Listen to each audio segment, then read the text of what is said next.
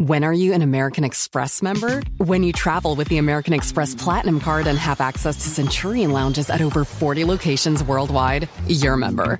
When your American Express Platinum Card gets you seated at exclusive tables at renowned restaurants through global dining access by Resi, you're a member. When you arrive at live events through dedicated American Express card member entrances at select venues, yeah, you're a member. That's the powerful backing of American Express. Learn more at americanexpress.com slash with Amex. Esto sucedió en Guadalajara, comenzando en las épocas navideñas del ya lejano 1980. Yo tenía ocho años en aquel entonces y tuve la suerte de nacer en una familia económicamente acomodada.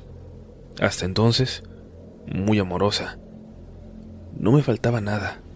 Mis padres, ambos, eran estrictamente católicos, por lo que nos criaron de la misma forma a sus tres hijos.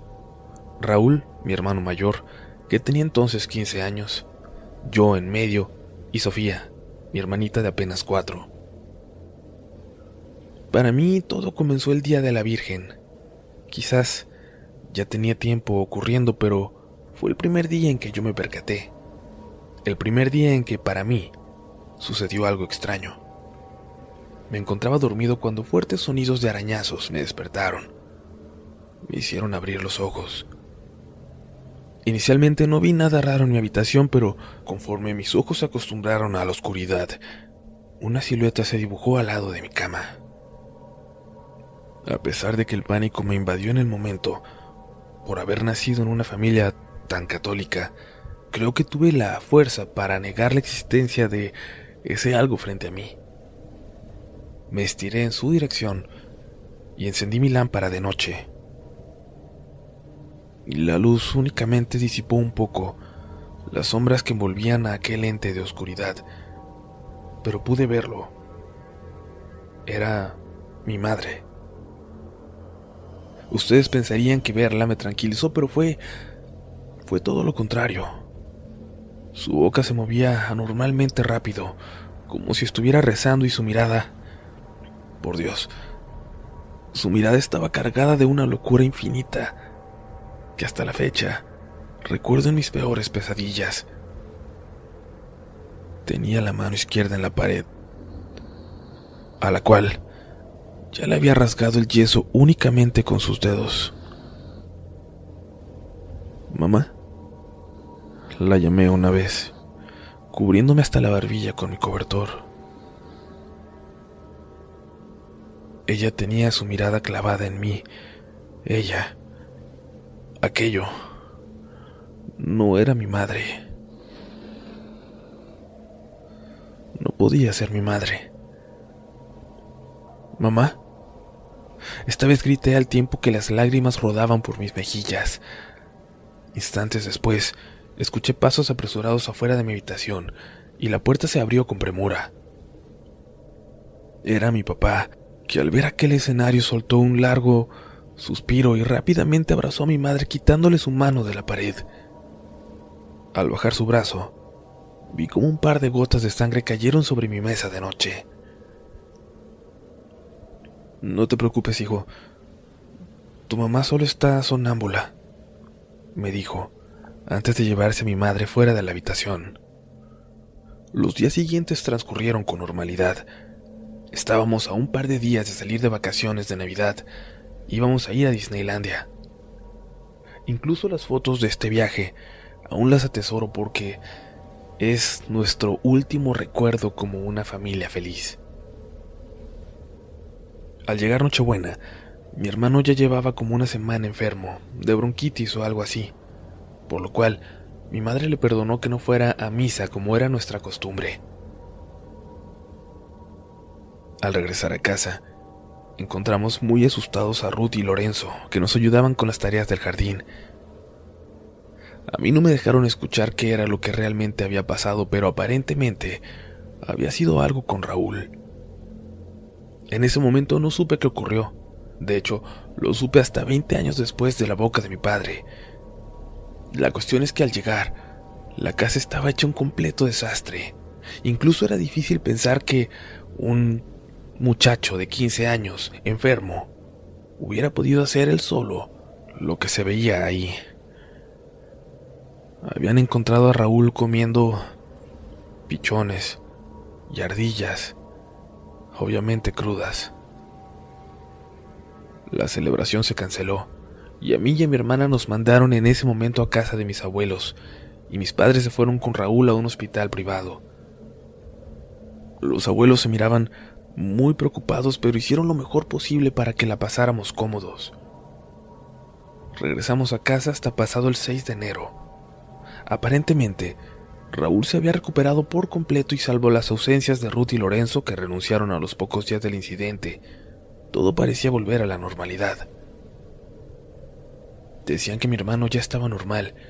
Sin embargo, yo notaba un cambio radical en su forma de ser, en su comportamiento se había tornado violento y con actitudes erráticas que se iban acentuando conforme el día iba pasando, hasta llegar a la noche. Incluso no era raro que en esos días nos golpeara a mí y a mi hermana, cuando hasta entonces jamás nos había puesto un dedo encima. Y lo mismo ocurrió en la escuela. De hecho, no tardó mucho para que lo expulsaran, tan solo unas semanas después. Esto también lo supe años más tarde, y es que la razón por la cual fue expulsado es que durante una pelea con un compañero, mi hermano le mordió en el brazo y le arrancó un pedazo de este. Bueno, la verdad no me quiero extender tanto en esto, y es que durante ese año hubo demasiados incidentes involucrando a mi hermano. Cada mes que pasaba parecía estar peor, y por más médicos con que los llevaban mis padres, no parecía mejorar. Incluso lo llevaron a la Ciudad de México, en aquel entonces Distrito Federal, con una multitud de neurólogos, psiquiatras, y se le realizaron todos los estudios posibles.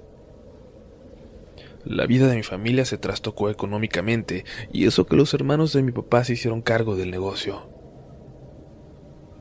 En los días tranquilos, mi hermano hablaba de espectros de mujeres que se le aparecían en la casa aunque ciertamente a mí.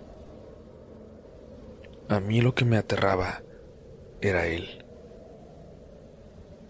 Incluso su apariencia física comenzó a deteriorarse. Así transcurrieron seis largos años. Y entonces llegó una racha de remisión, una racha en la que mi hermano tuvo seis meses sin comportamiento errático o violento. Un neurólogo de la clínica Mayo como se le llama a un grupo de hospitales por todo Estados Unidos donde se encuentran los mejores especialistas que el dinero puede acceder, le había dado un medicamento. Y todo parecía estar en calma. Era la época navideña de 1987. Nuestra familia se preparaba para dar una cena que nadie pudiera olvidar. Y bueno, eso se lograría, aunque no por las razones que habíamos planeado. A la cena acudieron muchos amigos de la familia, además de mis tíos, mis primos, y... Y esto era muy raro dado que desde que Raúl había enfermado, las visitas habían quedado estrictamente prohibidas. Recuerdo muy bien que aquel día yo ya estaba harto de mi hermano. Finalmente a mis 14 años de edad sentía que ya era todo un adulto y no solo eso, sentía un odio hacia mis padres por el negligente trato que recibí gracias a Raúl, el loco, a quien le daban toda la atención. Y sí, no se preocupen, yo también llegué a odiar después a mi versión adolescente. Tomé la decisión de no prestarle atención en toda la velada, a pesar de que Sofía, mi hermanita de 10 años, me lo venía advirtiendo desde la mañana. Raúl no está bien. Recuerdo que hasta me lo dijo con un rostro de seriedad impropio de una niña de su edad, y yo le respondí con algo de lo que hasta la fecha me arrepiento. Ese loco se puede ir al carajo.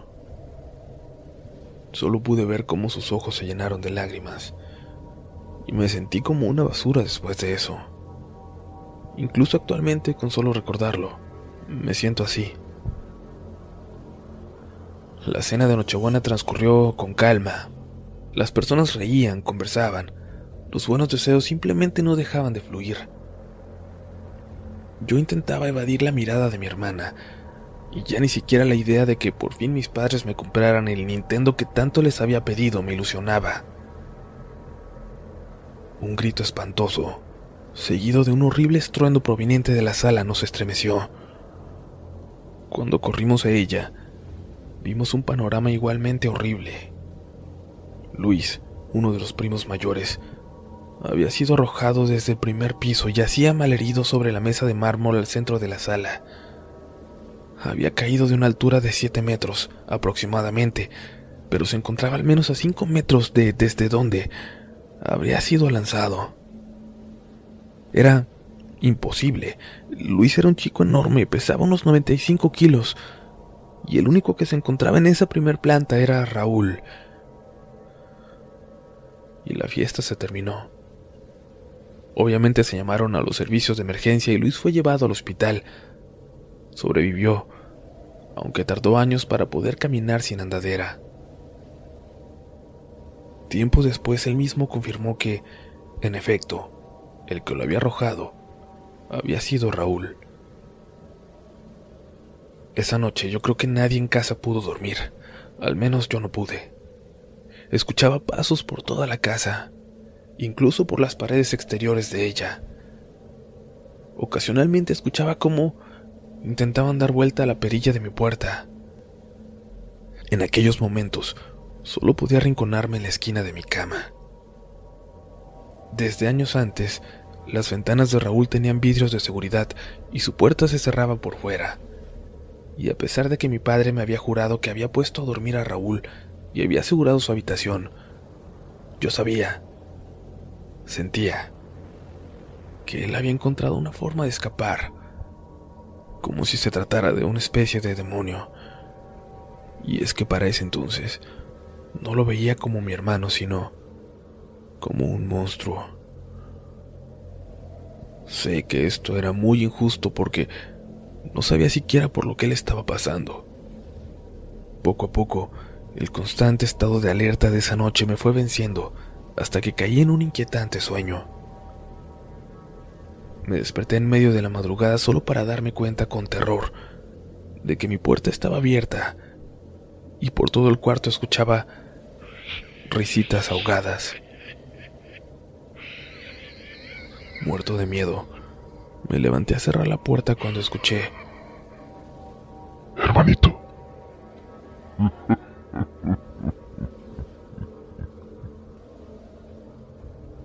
A eso le siguió una carcajada, y quizás lo siguiente lo imaginé por el miedo que tenía, pero vi que mi hermano salió de debajo de la cama, arrastrándose como si se tratara de una cucaracha hacia mí. Sin pensarlo, corrí hacia el cuarto de mis padres.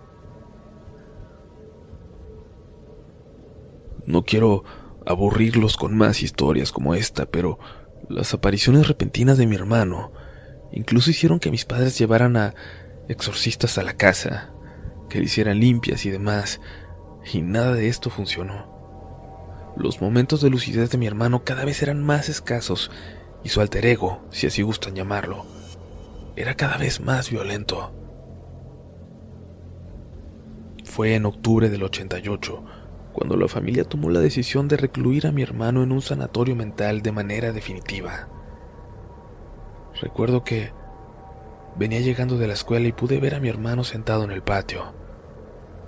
Parecía tranquilo y consciente, por lo cual creo sentí la imperiosa necesidad de disculparme por todas las cosas que había dicho de él. Raúl ya solo estaría con nosotros lo que restaba de la semana y luego sería trasladado a un sanatorio mental en España. Me senté junto a él.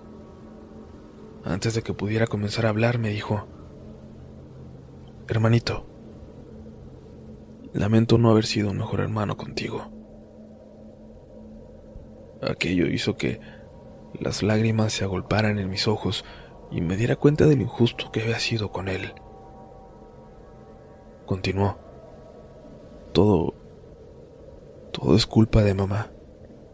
Desde que fue a mi habitación, en la noche, estuvo viéndome y desde ese día sentí que yo ya no era la misma persona. Aquello que dijo me golpeó como una pared de ladrillos debido a que eso exactamente me había ocurrido a mí. Los demonios de sangre me están consumiendo. Ella los tolera de alguna forma, pero yo soy débil. Por eso lo hago. Su sangre nos consumirá. Su sangre nos consumirá. Volvió a decir, cada vez más rápido y agitado. Hermanito, quiero que me perdones por todo y por esto. Poco después, mi hermano se abrió el cuello con un pedazo de metal oxidado. Y ese, ese fue el comienzo de mi experiencia. Sin embargo, aquí voy a dejar el relato. Me es muy difícil recordar.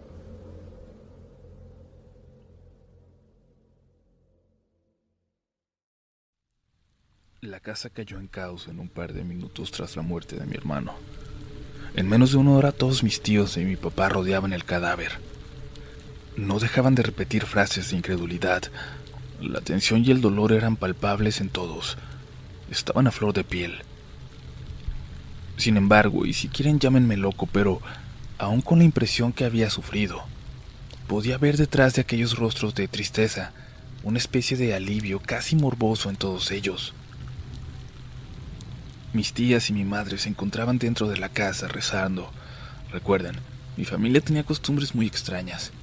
Y por unas cuantas horas mi hermana y yo nos volvimos casi invisibles, a tal punto de que se olvidaron que ahí estaba yo, a escasos metros del cuerpo de mi hermano. Uno de mis tíos, que era médico especialista, le rogaba a mi padre que dejara que se le practicara la autopsia de ley a Raúl, puesto que finalmente nunca se supo exactamente qué enfermedad padeció. Y por ley en México, en todos los casos de suicidio, se tiene que practicar la necropsia.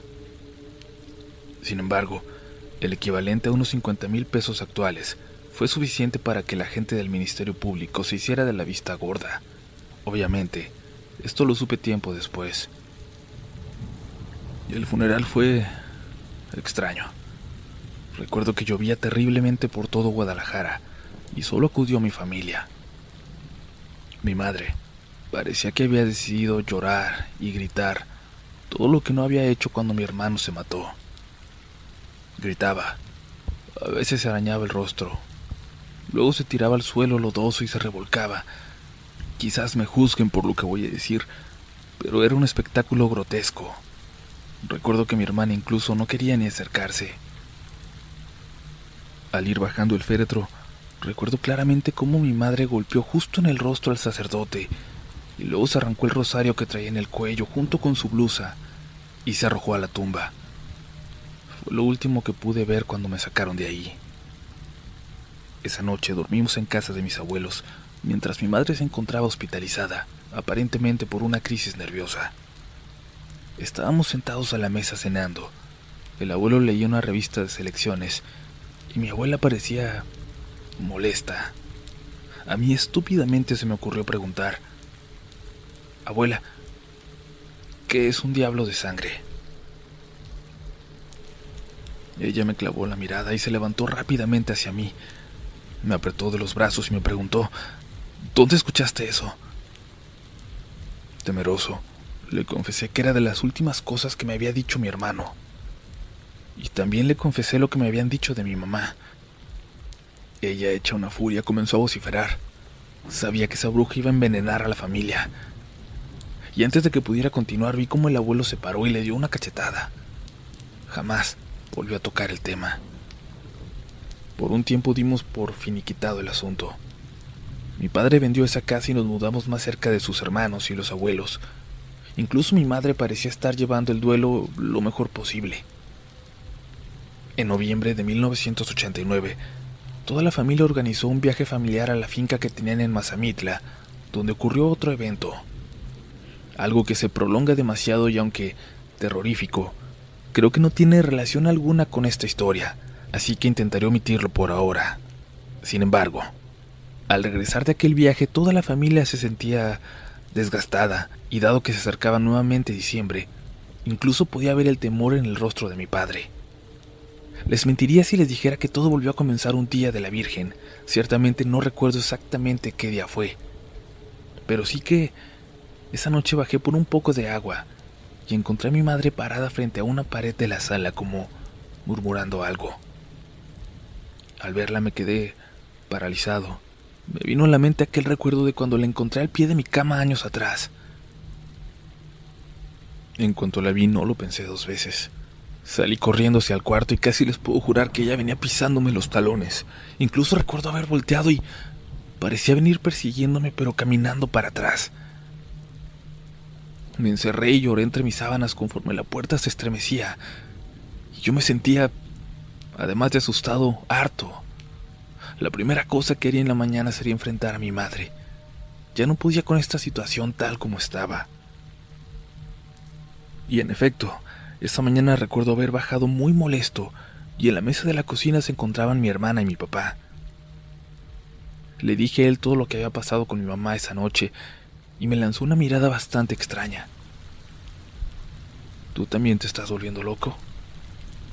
Tu madre no podía dormir, tuvo un ataque de pánico así que la tuve que llevar a emergencias y regresamos como a las 5 de la mañana. Las palabras de mi papá me dejaron helado. Sin embargo, mi hermana también dijo algo en ese momento. Algo malo está pasando, papá. Porque yo también a veces veo a mi mamá caminar por el patio en las noches. Miren, hijos, lo de Raúl ha sido especialmente duro para su mamá. Sé que tiene problemas, pero no deben tenerle miedo. Sin embargo, a pesar de las palabras de mi padre, las cosas en la casa se estaban poniendo cada vez peores, día con día, peor. Ocasionalmente miraba a mi mamá hablando sola o incluso poniéndole veladoras a un ídolo hecho de paja que nunca supe de dónde salió. Un 22 de diciembre fue cuando todo se fue al diablo definitivamente. Recuerdo haber estado dormido cuando escuché a Sophie, mi hermana, lanzar un grito despavorido. Sin pensarlo tomé un bat y haciéndome de valor corrí a su cuarto. Ahí estaba mi madre, desnuda. Tomaba a Sophie por las muñecas. Instintivamente le di un golpe para que soltara a mi hermana. La tomé y juntos corrimos a casa de los abuelos. Ya, ya no podíamos más. Y se imaginarán que fue un escándalo. Mi abuela sin dudarlo levantó una denuncia contra mi madre y a pesar de que mi papá amenazó con llevarnos a la fuerza, el resto de los hermanos convino en que hasta que se aclarara esta situación, sería mejor que nosotros nos quedáramos con los abuelos. Y a mi papá no le quedó más que aceptar a regañadientes. En especial Sofía no quería volver jamás a esa casa. Todo ese asunto la había marcado. Me adelantaré y les diré que, lamentablemente, esa pesadillesca versión de mi madre fue la última que vi. Ella murió el 28 de ese mes. La historia oficial fue que un ladrón entró a la casa de mis papás y mató a mi madre. Hirió a mi papá. Él estuvo casi un mes en terapia intensiva después de eso. El funeral de mi madre fue con féretro sellado y nadie de su familia acudió.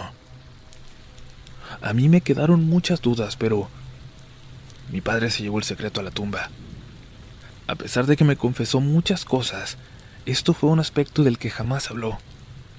Cuando salió del hospital mi papá ya no fue el mismo.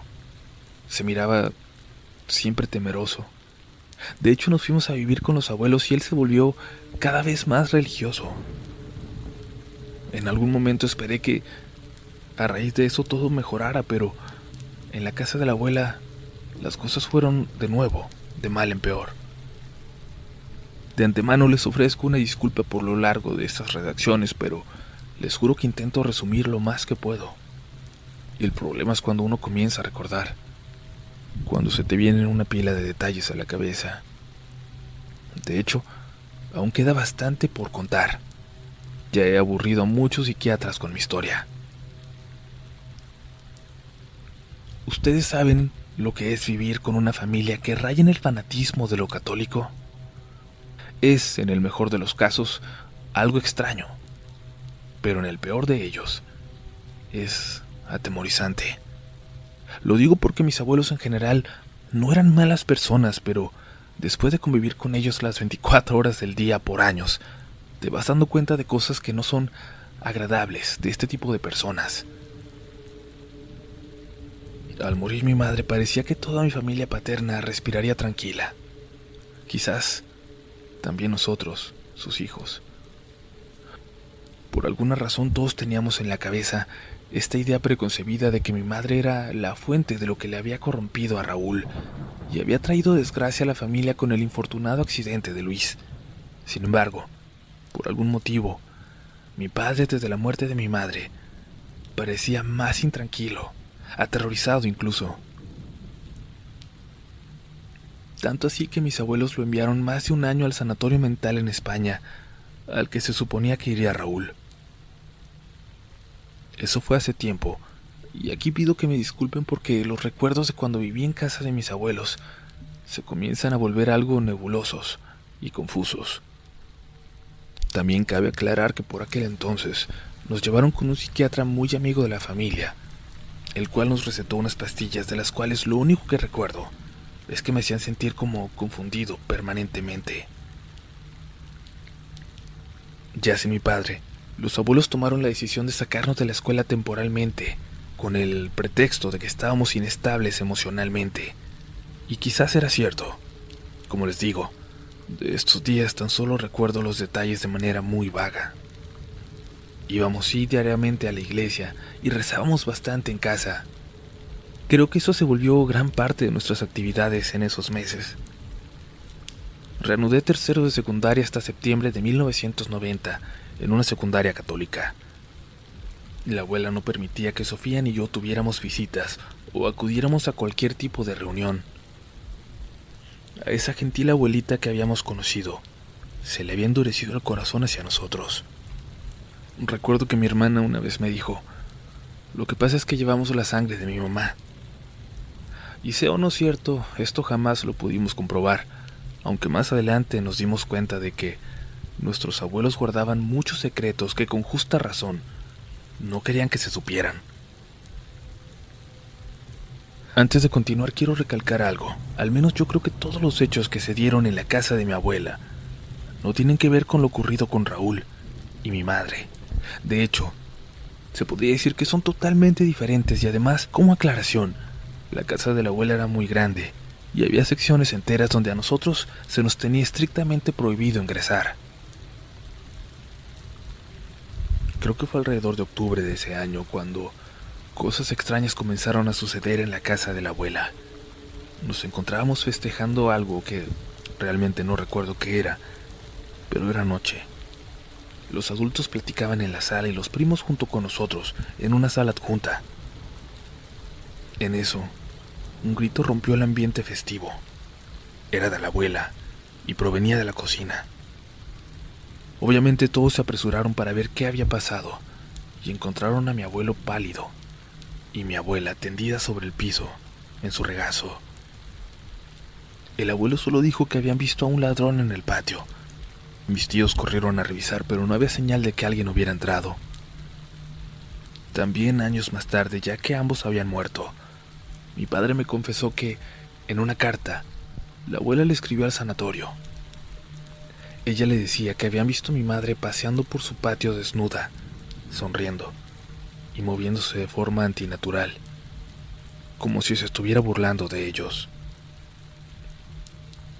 Después de este incidente, la abuela se volvió aún más estricta con nosotros, más horas de rezo, nada de salidas. Algo extraño pasaba en esa casa, pero fue hasta finales de octubre que pude comprobarlo. Era un día lluvioso, Bajé las escaleras. Había dormido gran parte de la tarde y aún me sentía algo adormilado. Al llegar a la sala me percaté de que, dándome la espalda, se encontraba lo, lo que parecía ser el abuelo desnudo. Aunque sus movimientos eran raros, sin mediar palabras se volteó y corrió hacia mí. No recuerdo haber visto su rostro ni recuerdo siquiera cómo lucía. Perdí el conocimiento y fue precisamente el abuelo y mi hermana quienes me encontraron en la sala, orinado, la mañana siguiente. Días después, cuando me animé a platicarle lo ocurrido a mi hermana, me dijo al oído muy despacio, yo también lo he visto, pero no vayas a creer que ese es el abuelo, y solo si llegaras a ver a la mujer que sonríe, sal inmediatamente de la casa y espera que alguien llegue. Eso es lo que hago yo. Cuando mi hermana me dijo esto, recordé que en efecto, en varias ocasiones al llegar, la habíamos encontrado sola en el porche. Recuerdo que por alguna razón me molesté bastante con ella. ¿Tú también, Sofía? ¿También tú crees en toda esa basura de fantasmas y de diablos? Eso no existe. Solo existe Dios. Ella se quedó muy seria mirándome y simplemente me respondió, hermano, yo solo le creo a lo que veo, y si te digo esto es porque te quiero, pero tú sabes bien qué es lo que haces. Me dio un beso en la frente y se fue a su habitación, y en este punto yo sentía que estaba enloqueciendo, la verdad. Me andaba con cuidado por la casa, intentaba no quedarme solo y me tocó ver en dos ocasiones más a el abuelo negro. Así le empezamos a llamar. En diciembre, en el cumpleaños de uno de nuestros primos, recuerdo bien que tras la fiesta, uno de mis primos mayores, Rafael, nos preguntó, ¿Y ustedes ya vieron a los fantasmas de la casa de la abuela? ¿Te refieres al abuelo negro? Le contesté por reacción, y los primos mayores se comenzaron a reír y a hacer comentarios de que realmente se parecía al abuelo. Luego contaron historias sobre por qué creían que el lugar estaba embrujado y sobre qué era lo que se ocultaba en los cuartos prohibidos. A pesar de lo que hablamos y de que nos burlábamos del abuelo negro, la verdad es que a todos nos aterrorizaba la idea de toparnos con él. Creo que los mayores problemas de ser niño es que nadie te toma en serio, ni te da explicaciones. Y sobre todo, nadie te cree cuando les hablas de este tipo de cosas. Recuerdo las nalgadas que nos dio la abuela la primera vez que intentamos hablar de esta aparición en la casa. Pero todo cambiaría más adelante, a los pocos meses, cuando llegábamos de hacer unas compras con la abuela. Eran alrededor de las 7 de la noche Abrimos la puerta que daba a la sala y allí, ahí estaba el abuelo negro, esperándonos. Estaba muy oscuro, pero sabíamos que era él. Querido, ¿te pasa algo? Musitó la abuela, intentando dar un paso hacia adelante. Y de inmediato mi hermana la tomó del brazo y le dijo firmemente, ese no es el abuelo. Esa cosa que estaba en la sala soltó una carcajada, tan desparpajada que no sabía si era un lamento, y mi abuela se desmayó, y nosotros nos enfocamos en sacarla arrastrando de la casa. Para cuando llegó el abuelo, la abuelita ya había recuperado la conciencia. Los días siguientes nos fuimos con uno de mis tíos a pasar la Navidad y el Año Nuevo. Obviamente los festejos no serían en casa de la abuela. Pero Sofía me dijo algo muy extraño dijo que en una ocasión en que pasó frente a la casa de los abuelos en el carro con mi tía, pudo ver algunas figuras con túnicas blancas dentro de la casa. Lo que sí puedo decir con certeza es que la casa de mi tío tenía un ambiente completamente distinto. Era tranquila y no tenía tantos ídolos religiosos colgados.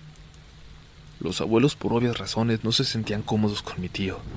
Decían que estaban de arrimados y que y que no podían esperar para volver a su casa, pero cada vez que se les cuestionaba de por qué estaban esperando, ellos solo decían que los trabajos aún no terminaban. Eran ya mediados de enero, 1991. Los trabajos aún no habían terminado, pero había surgido un problema con unos terrenos de siembra y se necesitaban los títulos de propiedad que se encontraban en el despacho del abuelo. El despacho era una de las zonas prohibidas de la casa. Inicialmente todos pensamos que el abuelo diría que él iba por ellos, pero este fue tajante al decir que no podía entrar.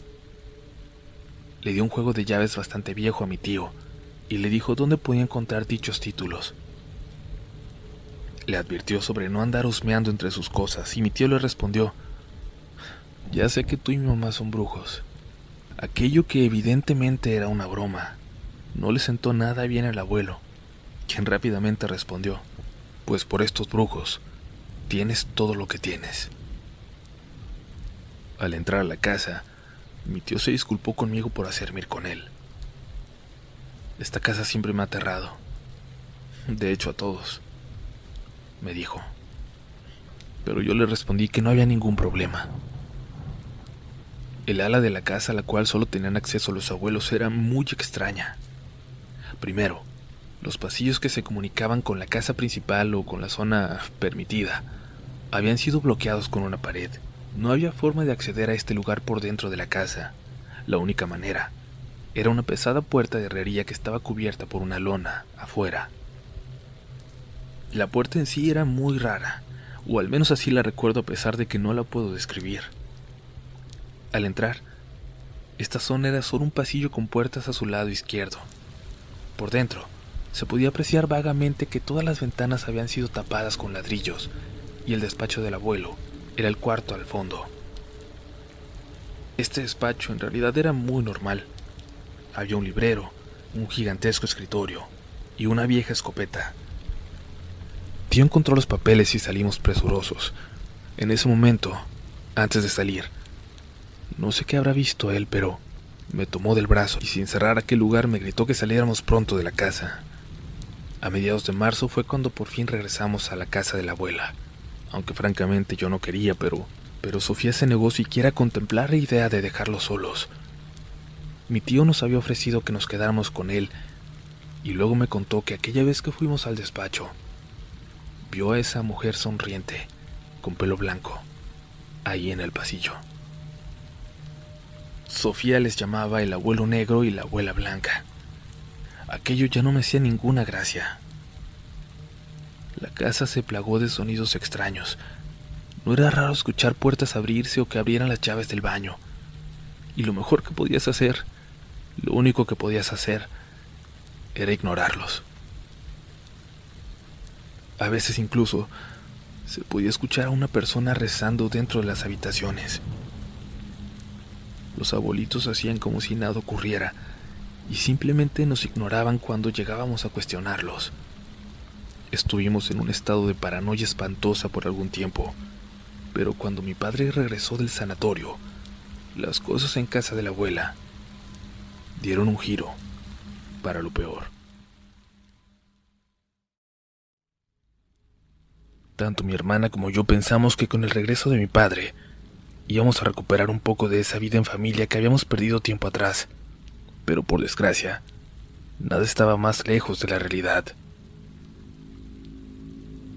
Recuerdo bien cuando fuimos a recogerlo al aeropuerto. Era un día bastante lluvioso. Incluso, tanto mi tío como mi abuelo creían que su vuelo no saldría del Distrito Federal. Sin embargo, para sorpresa de todos nosotros, mi papá llegó a tiempo. La primera imagen que tengo de mi padre era la de un hombre demacrado, con profundas ojeras negras, pelo ralo y con varios kilos de menos. Mi papá nos abrazó a mí y a mi hermana a la vez, pero por alguna razón sentía como si le hiciera falta algo. De regreso a casa en el auto, recuerdo al abuelo y a mi tío hablando con mi padre y este solo les daba contestaciones lacónicas y faltas de cualquier equivalente emocional, el cual cabría esperarse después de estar tanto, tanto tiempo fuera, lejos de su familia. Mi hermana me preguntó con voz muy baja, ¿le robaron el alma a mi papá? Y yo de inmediato le respondí, claro que no, no seas tonta. Sin embargo, eso mismo venía pensando yo. Se hizo una cena para celebrar que mi padre había vuelto, aunque esta no fue en casa de los abuelos. Creo que la mayor parte de mis tíos se aterrorizaban con aquella casa, solo que ya sea por su fe o por respeto a los abuelos, no decían absolutamente nada. Al final de esta velada, el tío con el que nos habíamos quedado le ofreció a mi padre que tanto él como nosotros nos quedáramos con él, le dijo que incluso ya tenía las habitaciones de huéspedes listas para albergarnos el tiempo que nosotros quisiéramos. Hasta me parece haber escuchado a mi tío decir la palabra indefinidamente. Y cuando mi padre le respondió, No te preocupes, volveremos a la casa de los abuelos. Finalmente ellos ya están grandes y uno nunca sabe. Cuando le dijo eso, la cara de mi tío se descompuso en una mueca de horrible desasosiego y se llevó a mi padre a su estudio a platicar seriamente. Esta sería otra de las cosas de las que me enteraría años después, pues esa noche mi tío le contó lo que él y yo habíamos vivido en la casa de los abuelos, y que no le parecía justo que expusiera a sus hijos de esa manera. Mi tío salió de su despacho, me puso la mano en el hombro y me dijo, Hijo, realmente lo intenté, pero tu papá no entiende razón. La primera noche en que mi padre durmió en casa de los abuelos, se podía sentir un silencio antinatural. Yo, muerto de miedo, recuerdo haber estado envuelto en mis sábanas volteado hacia la pared. No sé desde qué hora habrá comenzado, pero en el pasillo, donde se encontraban todas las habitaciones de los huéspedes, donde estábamos mi hermana, mi padre y yo, se escuchaban pasos, y por la poca luz que se filtraba bajo la puerta, se podía ver la sombra haciendo sus viajes de un lado a otro. En primera instancia creí que se trataba, quizás, de mi padre, pero después de una hora de escucharlos y de ver cómo pasaban, sabía que algo estaba mal. Caí en un sueño intranquilo, para luego despertar con el sonido de alguien que quería forzar el picaporte de mi puerta. Por suerte, tanto mi hermana como yo instalábamos topes de puerta para poder sentirnos un poco más seguros. Recuerdo haberme refugiado bajo la cama y esperar hasta que amaneciera para poder salir. En el desayuno, era notorio que mi hermana había tenido una noche tan horrible como la mía, y mi padre parecía consternado. Aunque no nos dijo por qué, posteriormente supe que aquella noche él durmió con la puerta abierta y que miraba como el abuelo, el abuelo negro, se paseaba por el pasillo desnudo y de cuando en cuando se paraba para ofrecerle una sonrisa, una sonrisa chueca. En aquel punto debo confesar que ya ni siquiera los abuelos me daban confianza, y no porque hayan intentado hacerme algo a mí o a mi hermana, sino porque era evidente que esa casa ocultaba secretos. Así transcurrieron un par de meses en los cuales yo me dormía con audífonos para poder soportar los sonidos de la casa, los pasos, los golpes en las puertas, paredes y ventanas. Fue agosto o septiembre cuando al regresar de la escuela vi cómo había varias patrullas aparcadas y una ambulancia de la Cruz Roja estacionadas afuera de la casa. Sin dudarlo, corrí. Al entrar me di cuenta que estaban ahí ya una buena parte de mis tíos, los cuales discutían acaloradamente con los oficiales. ¿Cómo es posible que no hayan encontrado a nadie en la casa? preguntaban. No sé qué quiere que le diga, señor.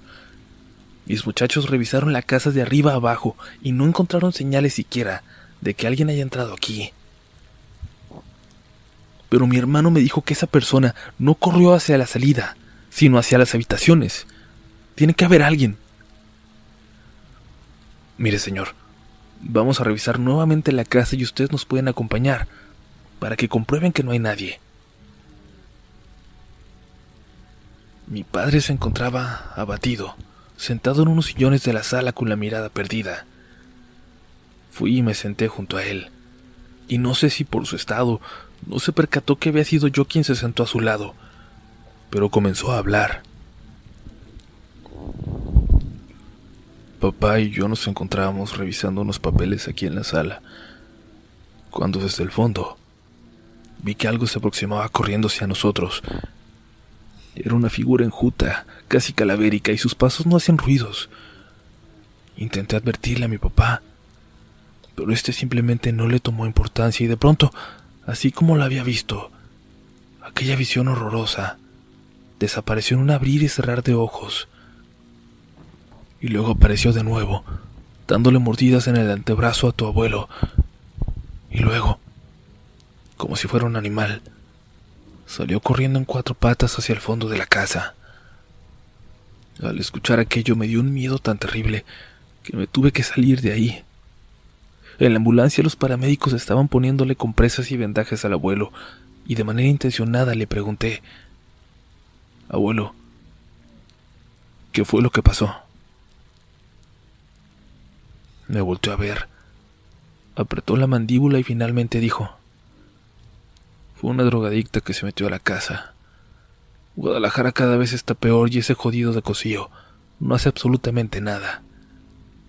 Se refería al entonces gobernador, y en ese momento mi hermana se me acercó y me dijo, al abuelo lo atacó la abuela blanca. Los paramédicos le sugirieron a la familia que aquellas heridas necesitaban verlas médicos especialistas. Además, no sé cómo explicarlo, pero el abuelo no se miraba bien. Estaba pálido y apenas podía mantenerse en pie. Ese día el abuelo fue internado en un hospital privado.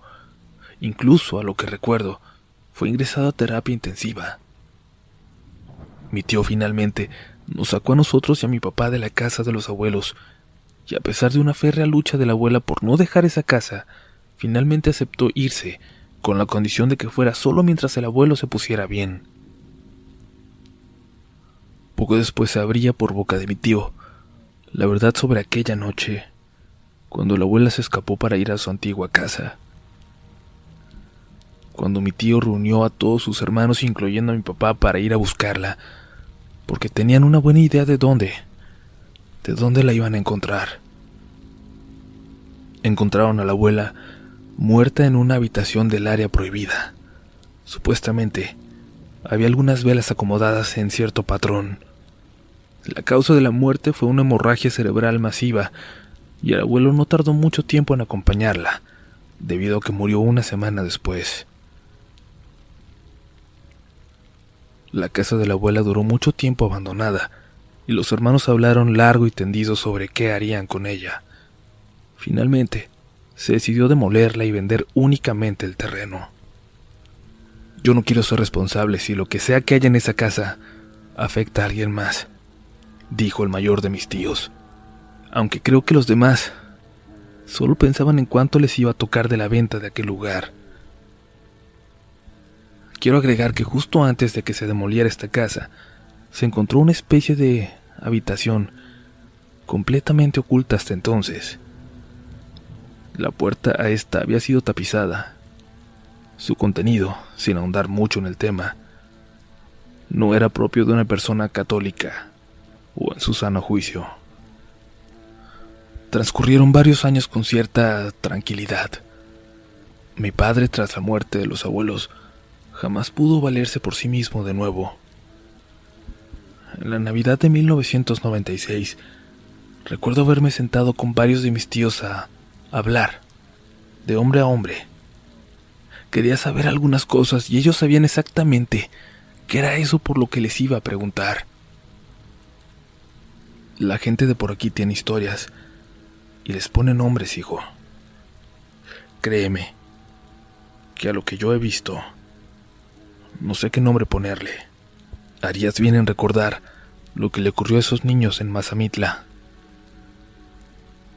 A ti no te tocó conocer a la bisabuela, y deberías agradecerle a Dios por eso, porque si esa mujer no era una bruja, te juro por Dios que no sé qué es una bruja entonces.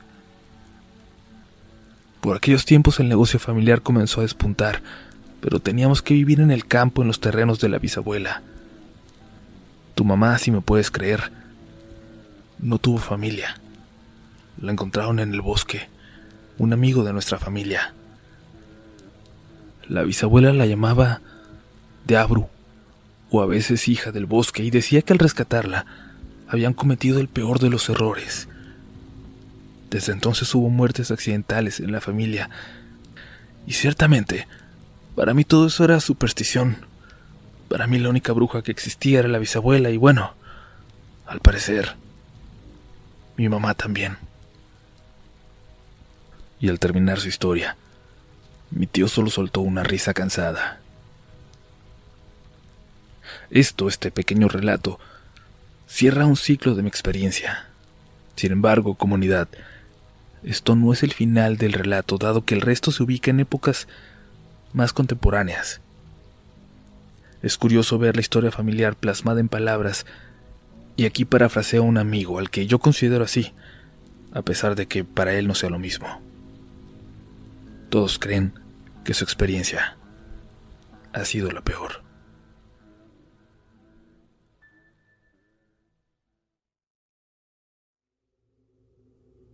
When are you an American Express member? When you travel with the American Express Platinum Card and have access to Centurion lounges at over 40 locations worldwide, you're a member. When your American Express Platinum Card gets you seated at exclusive tables at renowned restaurants through global dining access by Resi, you're a member. When you arrive at live events through dedicated American Express card member entrances at select venues, yeah, you're a member.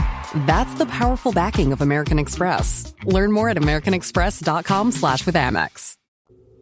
Al haber contado mi historia, me han pedido mucho que les relate la experiencia de Mazamitla, y debo agregar que ya la tenía escrita, pero dado de que solo era mi perspectiva, decidí preguntar un poco también a uno de mis primos que la vivió. Después de 30 años, obviamente los recuerdos se van tornando opacos. Mi primo tenía el mismo nombre que su padre, uno de los hermanos de mi papá, Joaquín. Mi tío era una de las personas más severas que he conocido en mi vida. Crió a toda su familia en Mazamitla. Incluso mi papá me comentó que desde que los abuelos habían comprado la hacienda, él se fue para allá. Obviamente administrar las tierras de cultivo con las que cuenta la familia, ahora administradas por mi primo Joaquín. Mi tío, a pesar de ser de esos hombres recios de campo, o al menos dar esa impresión, era un hombre sumamente supersticioso y aunque suene contradictorio, parecía tener una especie de recelo a la religión en general, a tal grado que en la hacienda estaba prohibido cualquier ícono o afiche religioso. Quizás ese recelo se debía a la difícil vida que le había tocado a él, y no solo por el hecho de haber crecido con la bisabuela, sino porque, al parecer, perdió a su primer familia completa en un accidente automovilístico a pesar de siempre recibir a todos sus hermanos con una sonrisa y los brazos abiertos, no tanto así a los abuelos, este jamás hablaba mucho sobre su vida personal. En fin, me estoy extendiendo demasiado quizás en cosas que no tienen importancia para el resto del relato. Otra cosa que desconocía y de lo que mi primo me puso al tanto es que en Mazamitla existen leyendas locales desde hace bastante tiempo. Entre ellas, el del tesoro en la cueva de la Sierra del Tigre, que se supone un español había escondido, y el de la bruja de Mazamitla. Este último me causa un poco de gracia, dado que, más que leyenda, parecen costumbres de las personas debido a que, en gran parte de los pueblos, hay leyendas sobre alguna bruja. Pero bueno, cuando mi primo me contó nuevamente lo ocurrido, me di cuenta de lo poco que recordaba de aquella ocasión, y lo terrible que fue en realidad esa experiencia. Dividiré entonces la historia entre lo que yo viví y luego la perspectiva de mi primo. Creo que es la manera menos confusa de narrarla. En un frío y lluvioso noviembre del 89, mi familia consideró que la familia entera necesitaba un descanso, sobre todo después de los sucesos ocurridos con Raúl y el comportamiento errático de mi madre. No sabíamos que en poco más de un mes la estaríamos enterrando. El viaje familiar comenzó como el de todas las grandes familias, con una caravana en la carretera. Y tanto mi padre y mis tíos se miraban más entusiasmados que ciertamente mi hermana y yo y mis primos. El viaje fue lento y cansado, sobre todo por una molesta llovizna que ralentizaba nuestro avance. En el camino, a una tía se le reventó un neumático y casi sale de la carretera. Sin embargo, al final pudo controlar el vehículo y el incidente solo terminó en un susto. Aún recuerdo la gran caravana parada en el acotamiento, mientras la abuela decía constantemente que todo aquel viaje era una pésima idea, e incluso se ofreció a pagarnos a todos vacaciones en donde quisiéramos, pero no quería que fuéramos a Mazamitla. Aquella reacción parecía desmesurada. Recuerdo haber estado parado a la orilla de la carretera mientras la abuela peleaba con sus hijos cuando mi primo Luis, que aún usaba andadera para caminar, me dijo, La abuela cada año que pasa me parece más loca. Siempre que venimos a Mazamitla se pone así, aunque creo que es la primera vez que les toca verla. ¿Y tú por qué crees que sea? Le pregunté. No se lleva bien con mi tío Joaquín. Además siempre discuten porque el tío no permite nada remotamente religioso en la casa. El tío Joaquín es buena persona, le contesté. Lo es, pero... En aquel momento hizo una pausa larga y finalmente decidió no compartir aquello que llevaba guardado. Olvídalo. Sí, el tío es buena persona.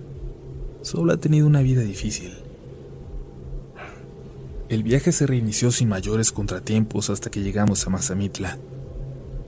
Al llegar a la hacienda, el tío Joaquín, la tía Ofelia y sus tres hijos nos estaban esperando para darle la bienvenida a la familia. La hacienda, a pesar de contar con todas las comodidades de una casa en la ciudad, siempre me pareció un lugar lúgubre, helado. Esta hacienda cuando se compró, todos creían que los abuelos derrumbarían el viejo edificio y construirían algo nuevo, pero no. Supongo que el abuelo pensó que aquello era una mala inversión, por lo que decidió remodelarla, y de hecho el inmueble hasta la fecha tiene esa arquitectura de las casonas de principios del siglo XX. Dicho sea de paso, hasta donde la familia sabe, o al menos hasta lo que los primos sabemos, ese lugar no tenía ningún pasado oscuro o algo por el estilo. Durante la cena de bienvenida, fue cuando al menos yo me percaté que algo andaba mal. Había algo extraño en el ambiente. Mi tío Joaquín se paró para hacer un brindis por la familia y su prosperidad. Obviamente este lo hizo con muchas malas palabras, ya que él era el más mal hablado de todos los hermanos, pero además hubo un mensaje para todos los primos. Miren chiquillos, no los quiero ver jugando en el extremo de la hacienda que colinda con el bosque. Ya les dije a Arturo y a Fernando, los capataces, que me los traigan inmediatamente para acá si los ven por ahí, y aunque sus padres se enojen, les voy a dar una cintariza. Supongo que por ser niños los adultos no nos dijeron la razón. Sin embargo, fue mi primo Joaquín el que dijo que se habían visto osos rondando por aquellos lugares. Aquella noche recuerdo que me levanté a tomar agua. Sinceramente no recuerdo la hora, pero pude ver al tío hablando con sus capataces y varios hombres, los cuales llevaban armas y lámparas. Sin darle mayor importancia al asunto, me regresé a mi habitación cuando estaba pasando por la sala para subir a la recámara que nos habían dado, escuché claramente que alguien estaba golpeando el vidrio de la ventana, como si la golpeara con el dedo. En el momento aquello me asustó, pero dado que mi tío estaba en el patio central, supuse que se trataba de alguno de sus hombres que venían a reportarle algo. El ventanal de la sala, aparte de ser grande, contaba con un tipo de cortinas semitranslúcidas, las cuales estaban cerradas y del otro lado solo alcanzaba a ver una silueta. Solo eso. La figura volvió a tocar el vidrio con un poco más de premura. ¿Sí? Dije, progresivamente más nervioso. La única respuesta que recibí fue un nuevo toquido en la ventana. Mi tío está en el patio, dije. Déjame entrar. Me respondió con una voz extremadamente grave al tiempo que volvía a golpear el vidrio con mayor fuerza. Niño, déjame entrar. Volvió a decir al tiempo que la ventana parecía que se quebraría ante tales golpes y por mi parte estaba paralizado del miedo. No entendía qué estaba pasando. En eso sentí un jalón hacia atrás que me hizo caer al piso. Era mi tío. Allá anda el hijo de su madre, gritó, al tiempo que abría la puerta principal y salían en tropel con sus hombres. No tardó mucho en que se escucharan varios disparos a lo lejos. Fue mi tía Ofelia la que me encontró en la sala y se veía nerviosa. Sus ojos estaban llorosos. Me explicó que habían tenido problemas con ladrones en las últimas semanas y como la policía se tardaba mucho en llegar, mi tío había tomado la decisión de proteger la hacienda en lo que llegaba la policía.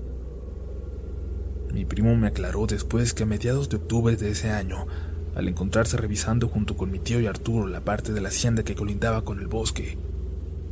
Vieron lo que parecía ser un hombre desnudo, extremadamente flaco, pelón, el cual se movía extraño como como si estuviera bailando, bailando entre los árboles. Parecía sonreír aunque estaba lejos.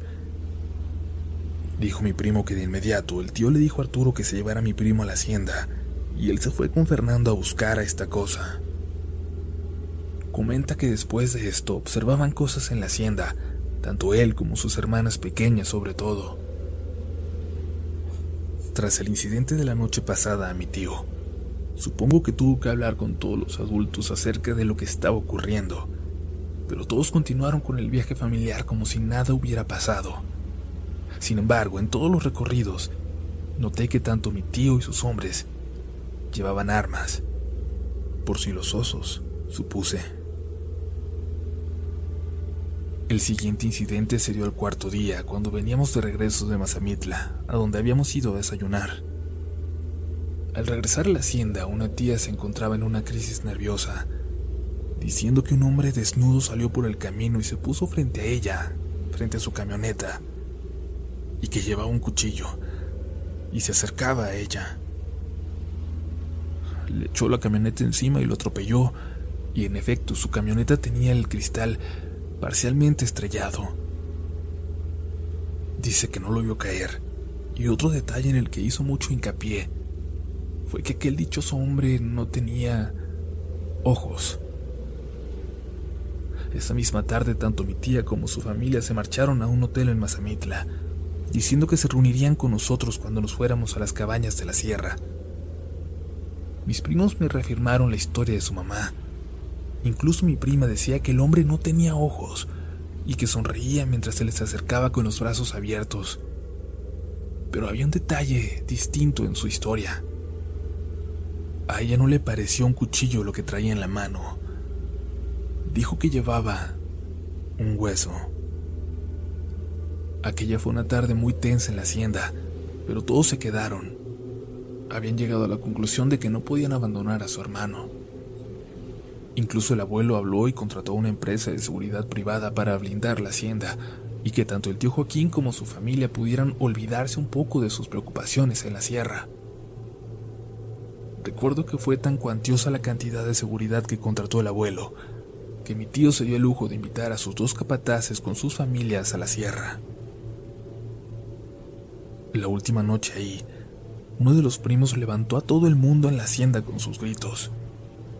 Y es que según él, un hombre desnudo salió de abajo de su cama, arrastrándose como un insecto.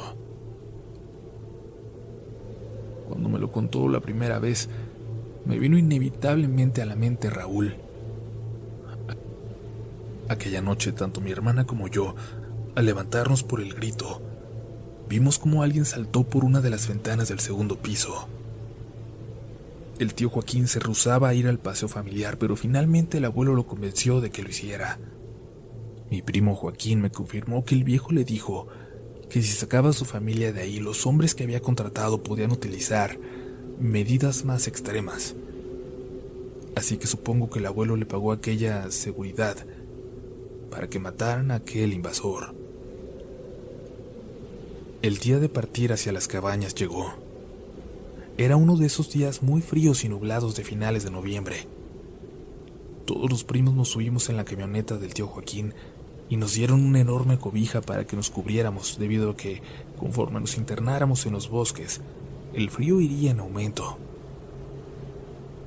Nuevamente salimos en caravana y al pasar por Mazamitla se nos unió mi tía, la que había visto aquel hombre sin ojos. En general, el día iba bien. Todos los primos estábamos echando relajo en la caja de la camioneta, dejando atrás el recuerdo de aquellas apariciones en la hacienda. Todos nos divertíamos, excepto el primo Joaquín, quien se encontraba callado, pensativo, y cuyo rostro reflejaba miedo cuando nos internamos en el camino del bosque hacia las cabañas. ¿Ya viste a Joaquín? me preguntó mi hermana. Joaquín, ¿pasa algo? Le pregunté mientras me acercaba a él. ¿Pasar? ¿Qué va a pasar, primo? Me respondió sonriendo nerviosamente, para luego volver a ver hacia los árboles, hacia esos árboles que bordeaban el camino por donde la camioneta del tío iba a una muy buena velocidad. Recuerdo que me volví a sentar junto a mi hermana, y ésta se tapó el rostro atemorizada. ¿Qué pasa, Sofía? Le pregunté extrañado por aquella situación, dado que a nuestro alrededor los primos continuaban platicando alegres y soltando risotadas. Mi hermana, sin destaparse, me dijo, hay algo en los árboles. Sacado de onda, volteé hacia donde me pareció que estaba viendo Joaquín. Al inicio les juro que no vi nada. Sin embargo, de la nada, vi como una sombra antropomórfica sentada en las ramas y conforme la camioneta seguía su camino, esta parecía irse desapareciendo y apareciendo como si fuera la misma velocidad de la camioneta entre los árboles. Al ver eso me froté los ojos para ver si no era cansancio o algo por el estilo, pero la sombra seguía ahí. En eso la camioneta frenó violentamente, levantando una gran polvareda, y se escuchó un golpe seco. De improviso cayó una persona desnuda justo en el medio de la caja de la camioneta. A pesar de que aquella persona no cayó sobre nadie, los gritos no se hicieron esperar. Y aquello tenía una justa razón debido a que la imagen era horrible. La persona que cayó entre nosotros tenía unos mechones y su cabeza se miraba deformada.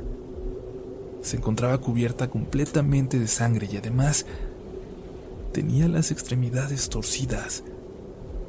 Se miraban sus huesos rotos en diferentes lugares. Recuerdo muy bien que mi tío se bajó de la cabina del conductor y lucía pálido y sudoroso.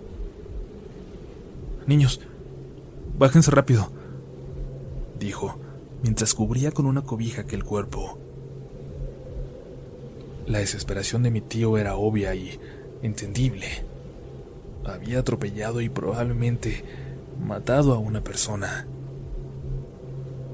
Ya se alcanzaba a ver la camioneta del otro tío que se aproximaba, cuando de pronto dos de mis primas lanzaron un horrible chillido. La persona que yacía sobre la cobija sin respirar un momento atrás comenzó a retorcerse de forma horrible. Incluso recuerdo que movía uno de sus brazos como si fuera una matraca sangrienta. Al ver esto, y olvidándose de nosotros, mi tío se agarró al borde de la camioneta y le dijo, No te muevas, no muevas el brazo, la ayuda viene en camino. En eso la persona cubierta de sangre soltó una especie de carcajada gutural espantosa y de un salto se puso de pie y aún recuerdo ese desagradable sonido que producían los huesos rotos al chocar entre sí. Y sin dejar de reírse saltó del cajón de la camioneta y se perdió entre los árboles, al otro lado del camino, mientras mi tío corría tras aquella cosa diciendo que él lo podía ayudar. Me encontraba tan asqueado por aquella imagen de cómo los brazos de aquella cosa se movían de una manera tan antinatural al correr que vomité. Y varios de mis primos y primas hicieron lo mismo. Cuando nos alcanzó el resto de mis tíos y mi papá, estos se fueron a discutir las cosas lejos de nosotros.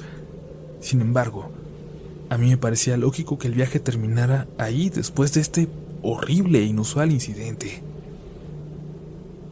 Pero al final, lo único que se hizo fue tirar la cobija manchada de sangre, que ahora olía a putrefacción.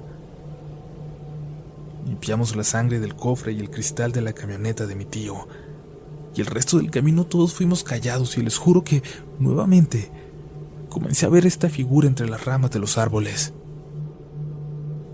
Al llegar a las cabañas, el personal de ahí nos dijo que tuviéramos cuidado porque habían visto a un animal grande en las inmediaciones.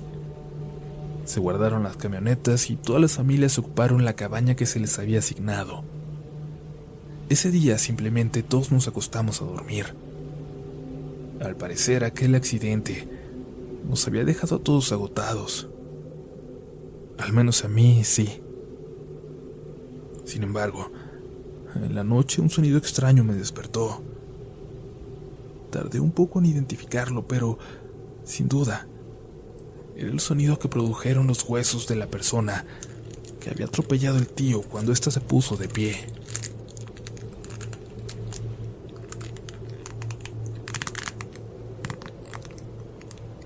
Sonido se escuchaba que iba y venía fuera de la cabaña como si aquella cosa estuviera corriendo afuera de un lado a otro. Y en eso, el sonido se detuvo afuera de la ventana de mi habitación. Y comencé a escuchar una risilla gutural que parecía provenir de abajo de mi cama. Cuando escuché, Hermanito, vengo por ti. aquella voz era la de Raúl. Esto hizo que me levantara de inmediato y fue cuando cuando lo vi. Una figura recargada sobre las protecciones metálicas de la ventana. Debo aceptar que no estoy seguro de que se tratara de la misma persona que mi tío había atropellado, pero grité y salí corriendo a la habitación de mis padres. En unos minutos, todos mis tíos y el personal de las cabañas estaban afuera de la casa, y no lo había alucinado todo porque encontraron pisadas frescas alrededor. Después de que estuvieron peinando la zona por un rato, finalmente dijeron que solo se había tratado de un oso. Sin embargo, para que la familia estuviera tranquila, los dos capataces de la hacienda que estaban ahí con su familia, como les dije, dijeron que ellos darían rondines con sus rifles. Mi padre cerró las cortinas de mi habitación y movieron la cama para que no quedara junto a la ventana. Al acostarme, mi hermana entró y pidió permiso para quedarse conmigo, y luego de aquel susto que recibí, con gusto acepté. Se metió entre las sábanas y se acostó a mi lado. Hermano, lo que estaba afuera era la bruja que el tío atropelló. Yo la vi.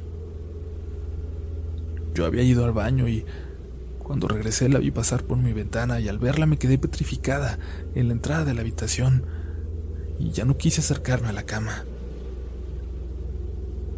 Olvida eso. Fue un oso, Sofía. Le respondí, intentando yo también convencerme de ese cuento. Tú sabes bien que no fue así. Aunque aquella cosa no tenía mandíbula, no sé cómo hablaba. Dijo. El resto de la noche tuve un sueño intranquilo, plagado de pesadillas, y recuerdo que soñé algo relacionado con Raúl, pero no recuerdo exactamente qué. Cuando murieron los abuelos, mi papá se convirtió en un guiñapo, al punto que el tío con el que estuvimos viviendo tuvo que hacerse cargo tanto de Sofía como de mí. Yo estaba harto de toda la porquería que rodeaba a mi familia.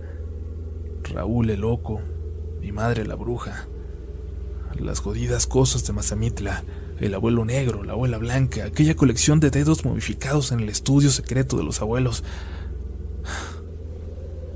Entonces me sumergí en mis estudios, al grado que cuando me gradué de médico general, ella ni siquiera asistió.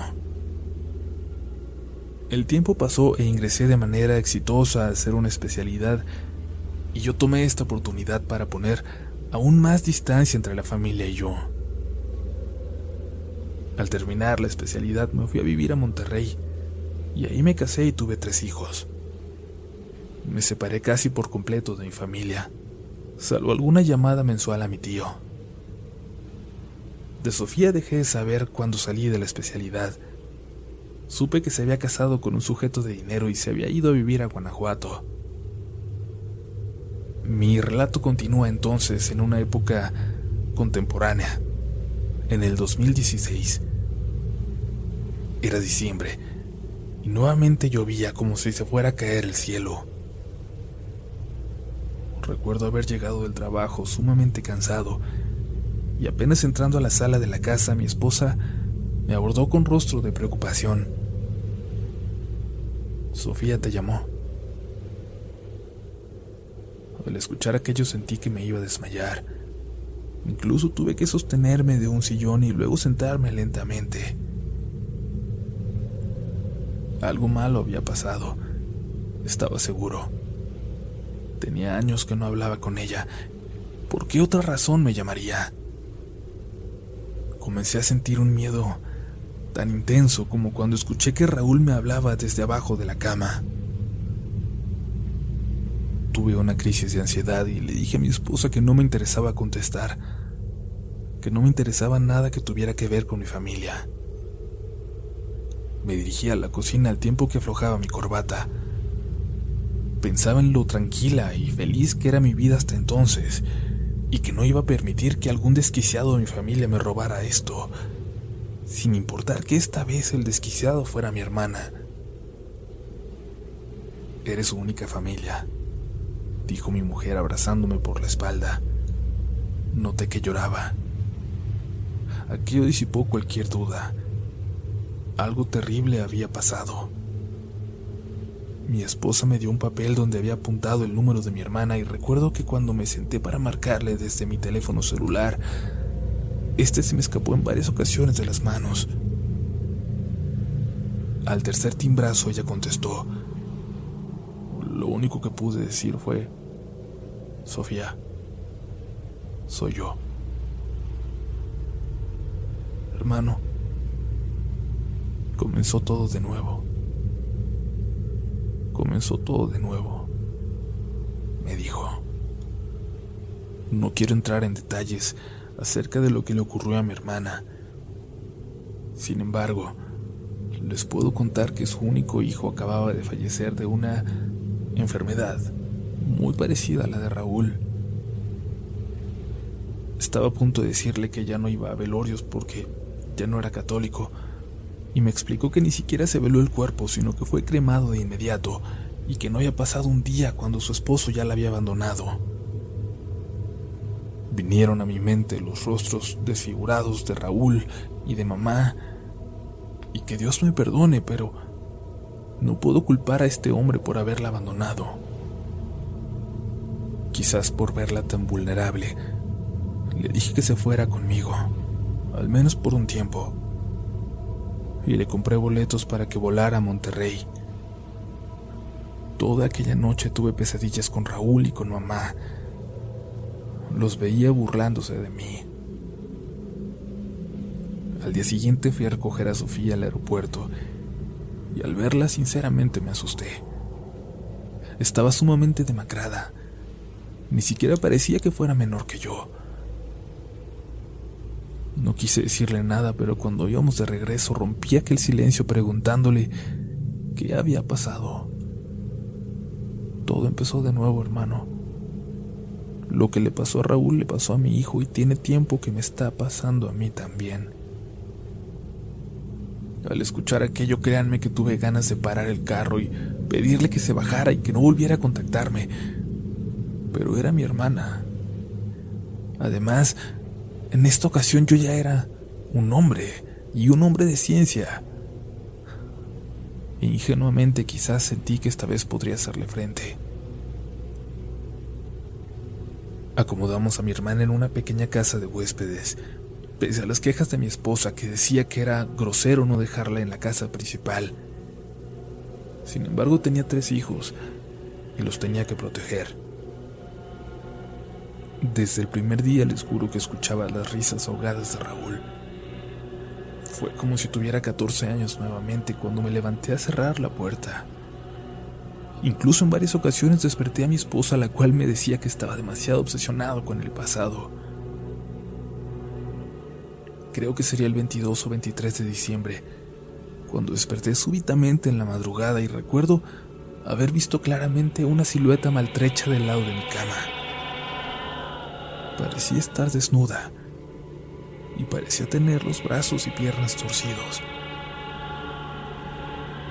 Por Dios, Sofía. No recuerdo si lo dije o lo grité. Al prender la luz aquella figura simplemente se desvaneció en el aire. Y recuerdo que mi esposa incluso se despertó molesta y asustada. Me preguntó qué estaba pasando, pero en ese momento mi hija mayor lanzó un grito desde su cuarto. Corrí hacia ella y entré rápidamente, esperando encontrarme con Sofía ahí.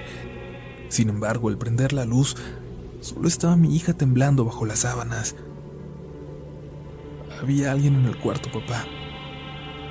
Una figura que bailaba de una manera muy extraña. Y, y no tenía cabeza. En eso entró mi esposa y mientras cruzaba la puerta, escuchamos como unos pasos bajaban por la escalera a toda velocidad.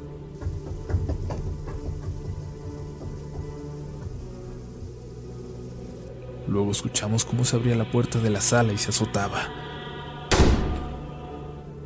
Maldita sea, dije, y de manera instintiva fui a buscar a mis otros dos hijos, que todavía dormían plácidamente. Los levanté y los llevé a nuestra habitación. Allí ya estaban mi hija mayor y mi esposa. Esto es el colmo. Le voy a decir a mi hermana que se vaya. Aquí no había pasado nada raro hasta que ella llegó. Dije muy molesto. Y cuando me disponía a salir de la habitación, mi esposa me jaló. Cerró y aseguró la puerta detrás de mí. ¿Estás loco? Obviamente alguien se metió a la casa. Ya le hablé a la policía. Y en efecto, unos minutos después llegó la policía. Los dejamos pasar y revisaron toda la casa junto a mí. No había nada raro. La casa estaba completamente vacía. Tan solo algunas huellas lodosas en algunas zonas de la casa. Fuimos entonces a revisar la casa de huéspedes, a ver cómo estaba Sofía. Cuando entramos, la encontramos convulsionándose y los oficiales pidieron de inmediato una ambulancia. Después de explicarle a mi esposa lo que estaba pasando, le dije que me sentiría mucho más tranquilo si ella y los chicos se fueran a la casa de sus padres, y mientras tanto llevaría a mi hermana al hospital. La interné en un hospital privado de San Pedro. Ella venía en malas condiciones, por lo cual sugerí fuera trasladada a terapia intensiva inmediatamente, y donde yo podría seguirla tratando. Los días pasaban y Sofía comenzó a evolucionar de manera favorable a los medicamentos. Yo por mi parte estuve más entretenido solicitando cuanto análisis se me ocurría. Sin embargo, no llegaba ningún resultado que me diera una explicación de lo que estaba ocurriendo. Todos parecían ser un callejón sin salida. En mi casa las cosas se tranquilizaron un poco, aunque debo decir que de vez en cuando me ponía muy ansioso al estar solo en esta. Finalmente solicité un estudio que se llama polisomniografía, un estudio donde se monitorean las ondas cerebrales durante el sueño. Al revisar los resultados algo no me cuadraba, pero no sabía qué era. Así que le mostré los estudios a un médico joven que estaba tratando a mi hermana en el hospital. Está bromeando, ¿verdad? Me respondió con una risa burlona al revisar cuidadosamente los resultados. Sé que algo no está bien, pero me parece inespecífico resultado, le dije. Inespecífico, volvió a decir, en un tono cada vez más burlesco. Doctor, se supone que usted debería saber esto mejor que yo, agregó.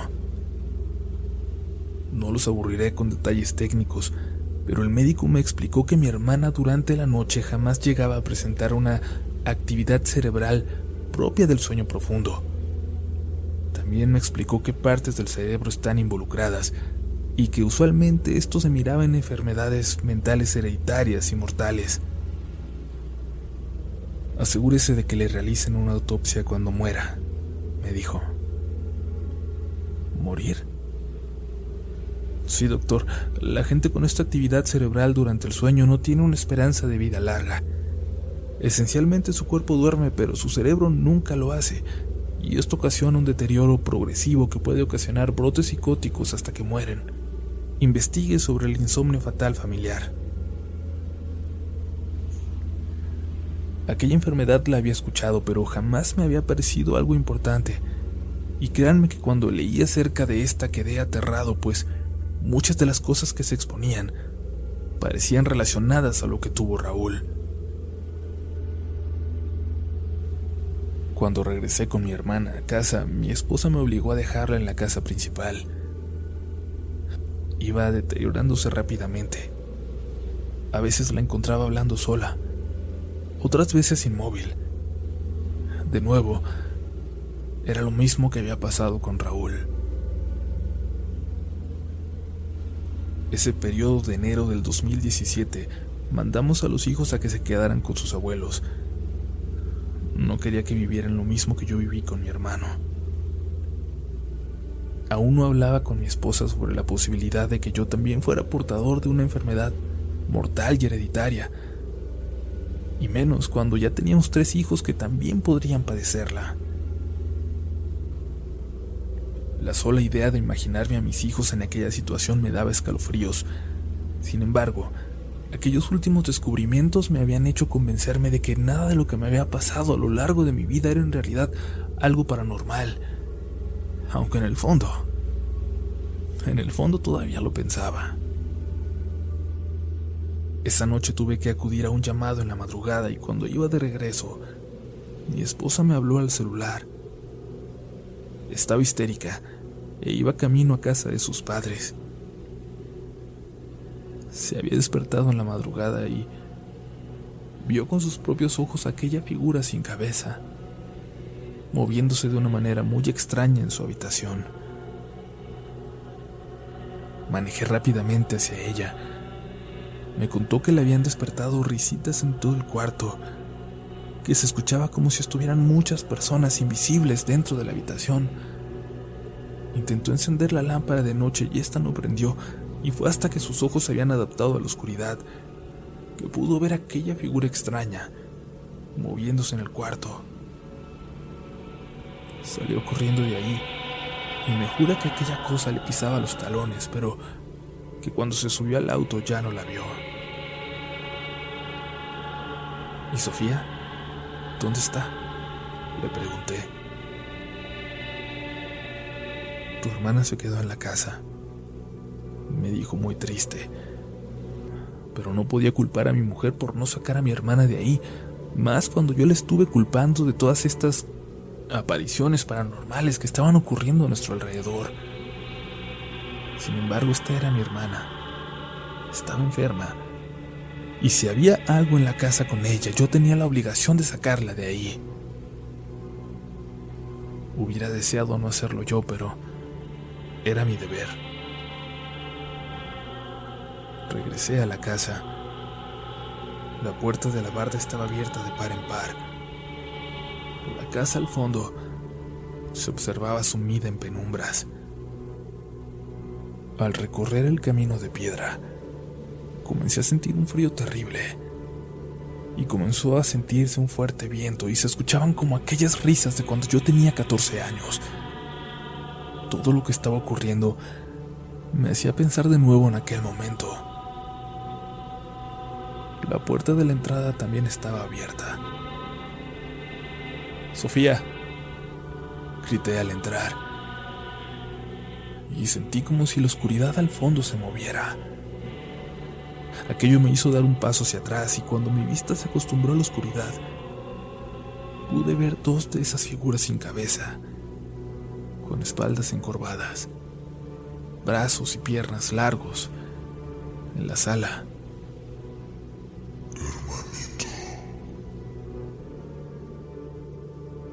Se escuchó desde el techo y al voltear pude ver a Sofía con una sonrisa colgada de uno de los candelabros que teníamos.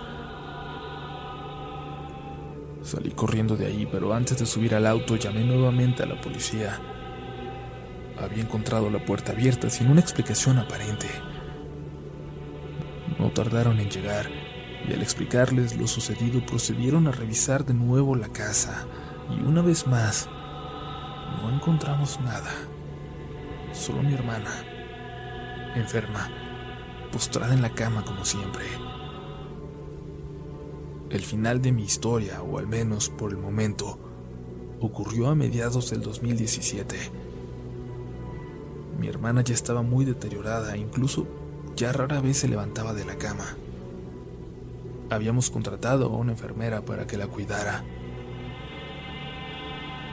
En agosto mis hijos y sus primos tuvieron un fuerte accidente automovilístico, tan grave que dos de mis sobrinos murieron y mi hija mayor quedó muy mal herida y requería cirugía de urgencia. Tomé el teléfono, hablé con mi familia en Guadalajara sobre la situación que estaba pasando y que ocupaba ayuda también para que estuvieran con Sofía. Varios primos me dijeron que tomarían el primer vuelo para Monterrey. La enfermera que cuidaba en la noche a mi hermana faltó ese día y yo necesitaba irme al hospital para ver cómo seguía mi hija tuve que llamar a aquel médico joven, que a lo largo de este tiempo quizás de mala gana, pero con gran tino, estuvo llevando el caso de mi hermana. Al explicarle mi situación, hizo una pausa larga en el teléfono y finalmente me respondió. Está bien, voy para allá. No sé qué ocurrió con esa actitud. Mis primos llegaron a las 7 de la mañana y les dije que se fueran a mi casa a cuidar a Sofía. Gracias a Dios mi hija salió bien de la cirugía y se recuperaría pronto. Mis otros dos hijos solo tuvieron golpes leves. Al llegar a casa en la noche, me encontré a mis primos en la calle, asustados. Entré corriendo y la casa estaba hecha un desastre. Aquel médico joven se encontraba sentado a un lado de la cama de mi hermana y, y ella parecía estar durmiendo.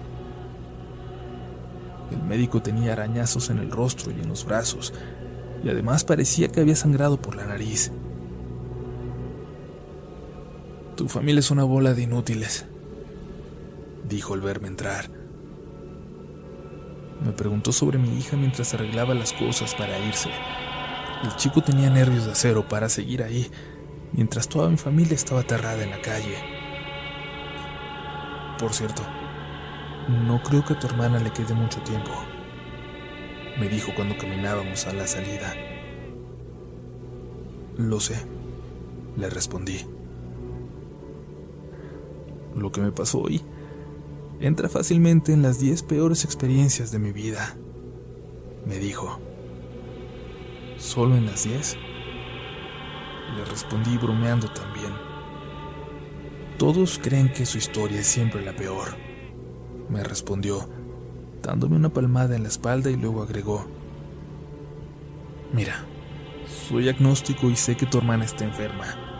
Sin embargo, no me volvería a acercar a ella sin un sacerdote o un rabino o un monje o algo por el estilo. Solo te puedo decir que hoy vi cosas muy interesantes. Hasta la fecha jamás me ha dicho lo que ocurrió durante aquella noche. Me ha aclarado que jamás lo hará, que haga paz con ese hecho. Mi hermana murió días después.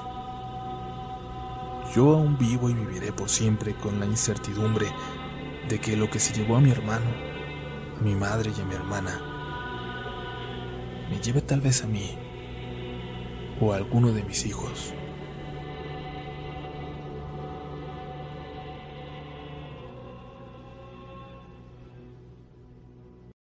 Lucky Land slots, you can get lucky just about anywhere. Dearly beloved, we are gathered here today to. Has anyone seen the bride and groom? Sorry, sorry, we're here. We were getting lucky in the limo and we lost track of time. No, Lucky Land Casino, with cash prizes that add up quicker than a guest registry. In that case, I pronounce you lucky. Play for free at LuckyLandSlots.com. Daily bonuses are waiting. No purchase necessary. Void were prohibited by law. 18 plus. Terms and conditions apply. See website for details. ¿No te encantaría tener 100 dólares extra en tu bolsillo? Haz que un experto bilingüe de TurboTax declare tus impuestos para el 31 de marzo y obtén 100 dólares de vuelta al instante. Porque no importa cuáles hayan sido tus logros del año pasado, TurboTax hace que cuenten. Obtén 100 dólares de vuelta y tus impuestos con 100% de precisión. Solo con Intuit TurboTax. Debes declarar para el 31 de marzo. Crédito solo aplicable al costo de la presentación federal con TurboTax Full Service. Oferta sujeta a cambios o cancelación en cualquier momento.